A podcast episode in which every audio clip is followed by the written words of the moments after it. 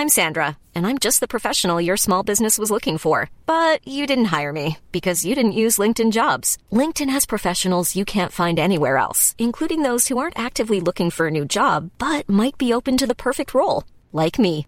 In a given month, over 70% of LinkedIn users don't visit other leading job sites. So if you're not looking on LinkedIn, you'll miss out on great candidates like Sandra. Start hiring professionals like a professional. Post your free job on linkedin.com/people today. Que você respondeu a um testemunha de Jeová? Romanos 5. Comentário de Mário Persona. O versículo 1 do capítulo 5 de Romanos. Sendo, pois, justificados pela fé, teremos paz com Deus por nosso Senhor Jesus Cristo, pelo qual também teremos entrada pela fé a esta graça, na qual estamos firmes e nos gloriamos na esperança da glória de Deus. Será que é isso que está escrito? Não, o verbo está no presente.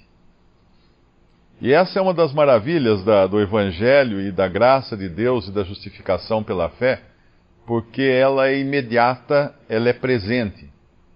Hoje nós vivemos num ocidente cristianizado onde a grande maioria dos que se dizem cristãos não tem certeza alguma da sua salvação.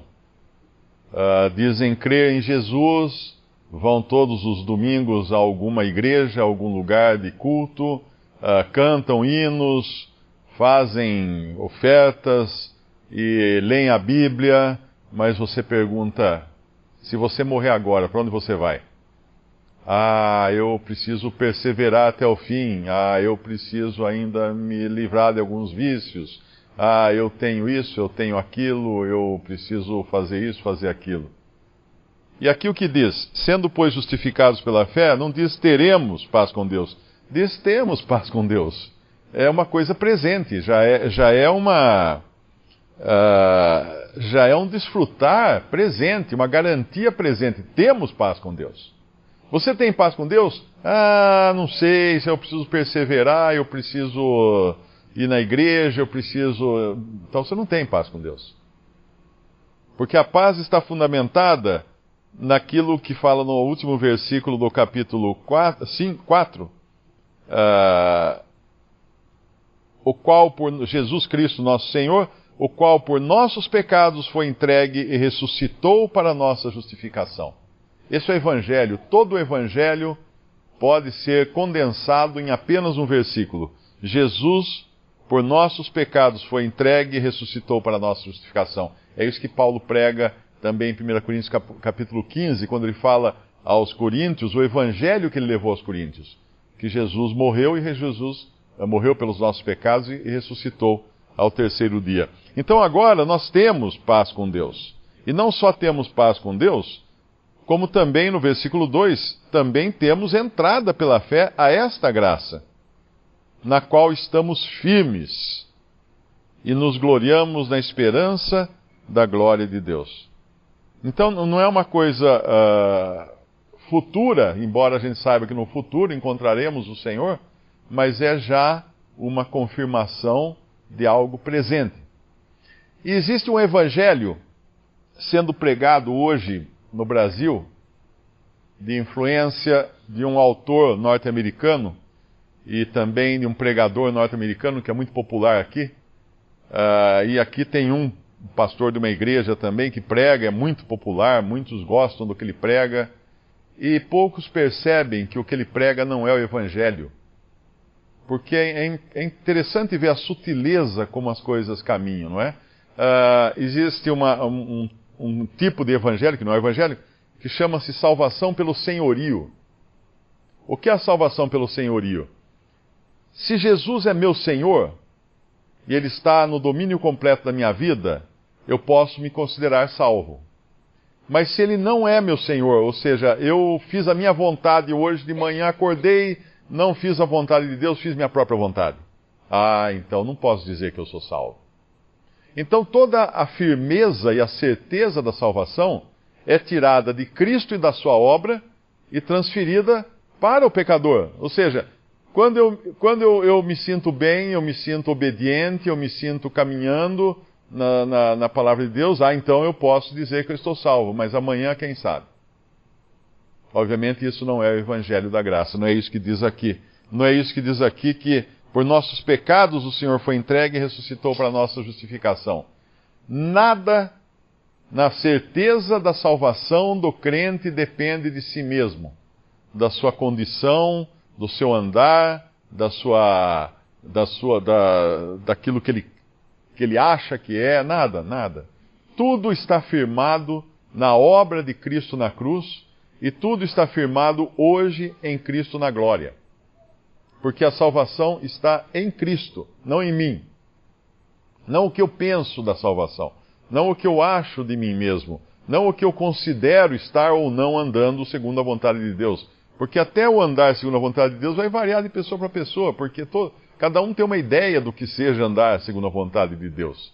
E muitos podem estar até se enganando, achando que estão andando segundo a vontade de Deus e não estão.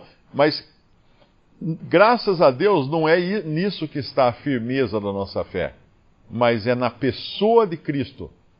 A salvação não está numa, numa coisa qualquer que não seja a pessoa de Cristo. Hoje eu recebi um e-mail de uma pessoa, que foi um colega de ginásio, e a, o título do e-mail era o seguinte: Você tem certeza de que está pregando a verdade? E depois ele falar, ele deu de uma determinada organização religiosa, depois ele falar que ele, nessa organização eles também creem em Jesus e creem que Jesus veio salvar pecadores e creio, creiam que Jesus morreu e ressuscitou, aí ele começa a dissertar todo um relatório dos grandes feitos dessa organização, de quantos milhões existem em todo o mundo, de quantas literaturas são divulgadas e etc. etc. Então, no fim da, da longo, do longo e-mail dele, uh, a pergunta era minha. Eu que estava fazendo a pergunta a ele. Você tem certeza que o que você está pregando é a verdade? Por quê? Porque na, naquilo que ele falou, que crê em Jesus, que crê que Jesus morreu e ressuscitou, eu também creio, e é só isso que eu falo, na verdade, na pregação do Evangelho, uh, mas a, a toda, todo o resto que ele acrescentou, obviamente eu não tenho, porque eu não sou membro daquela organização. Então tudo se deduz, se deduz então que o que ele quer chamar de verdade é ser membro daquela organização, praticar todas as obras daquela organização, fazer tudo direitinho, etc, etc, etc. Essa é a verdade para ele. Então a minha resposta foi: Você tem certeza de que está pregando a verdade? Porque apenas no ponto que era comum do que ele professou, uh, crer em Jesus e que Jesus morreu por nossos pecados e ressuscitou ao terceiro dia, é isso que eu creio.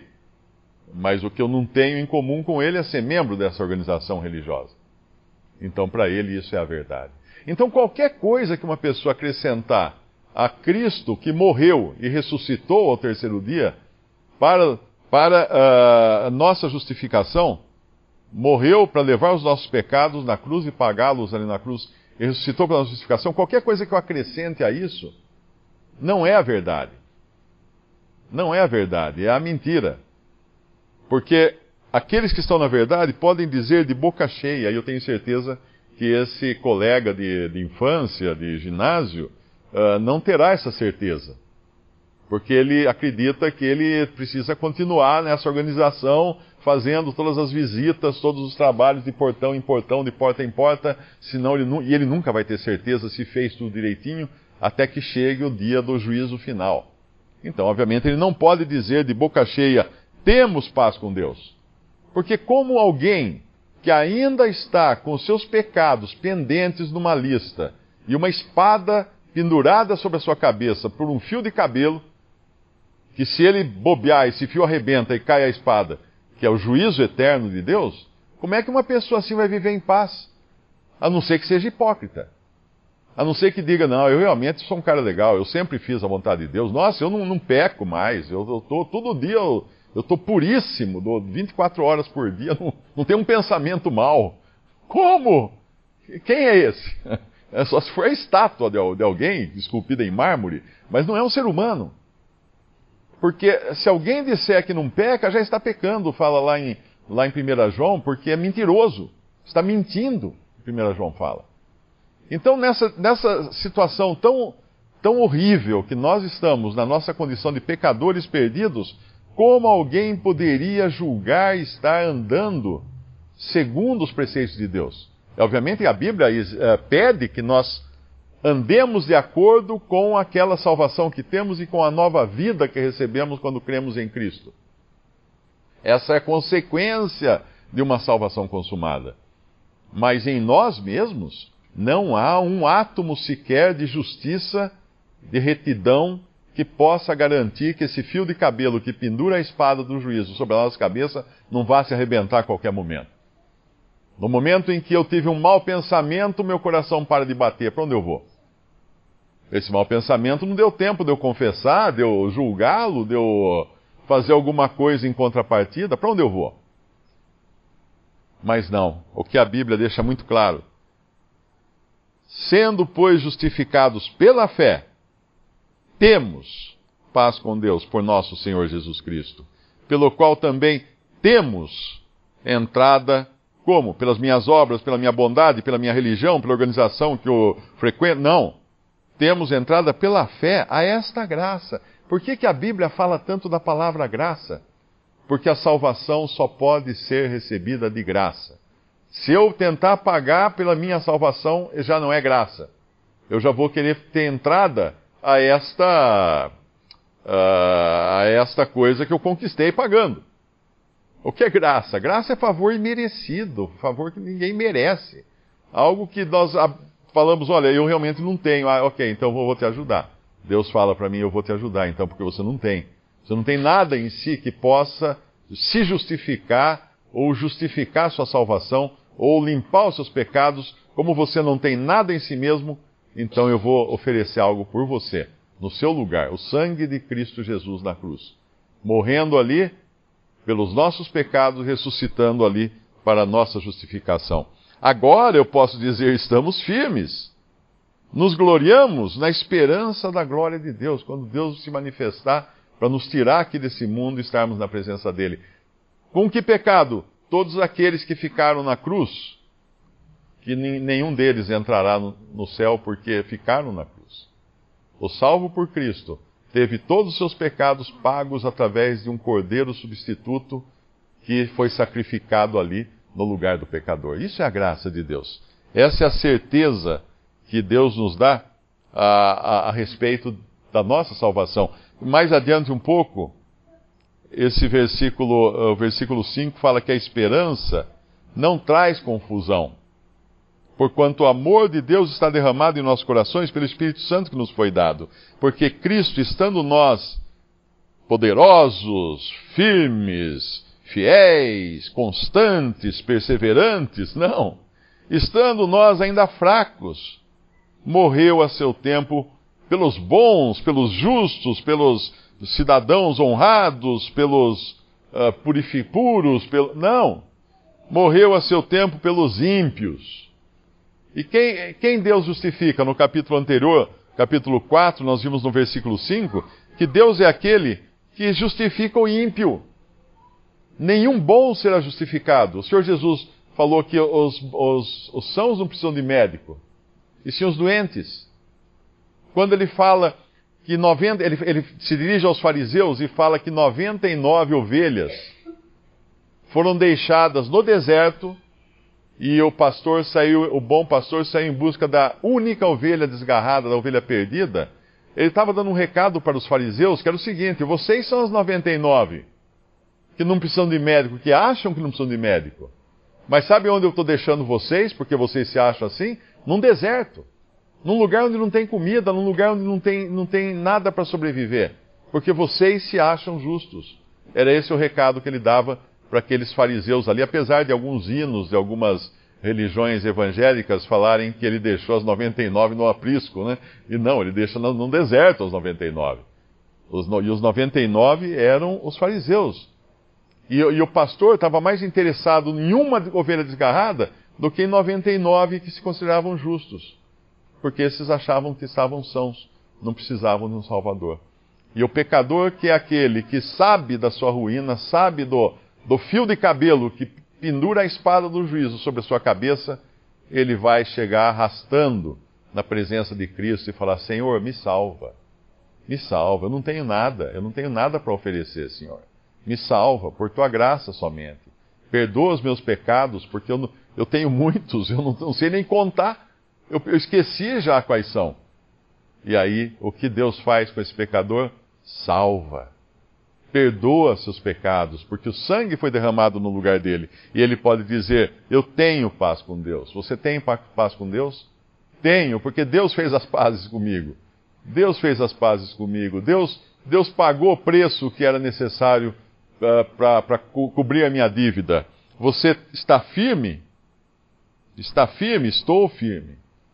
Porque a minha firmeza não está em mim, a firmeza em mim é morão no brejo, é gelé na mão de bêbado, como a gente costuma falar. Não, não temos nada de firme em nós. Nós, nós somos cada vez mais balança para um lado, balança para o outro. Mas a firmeza está em Cristo, que é a rocha, em, no qual a, a âncora da fé fica presa, para que o navio não, não, não saia do lugar, para que ele fique seguro. Temos paz com Deus? Tenho paz com Deus. Tenho entrada pela festa graça? Tenho entrada pela festa graça, porque foi isso que Deus prometeu. Tenho firmeza, estou firme. Isso é o que Deus promete para nós, é isso que vai falar também aqui esse capítulo 5 e os próximos capítulos também de Romanos. Visite respondi.com.br. Visite também 3minutos.net.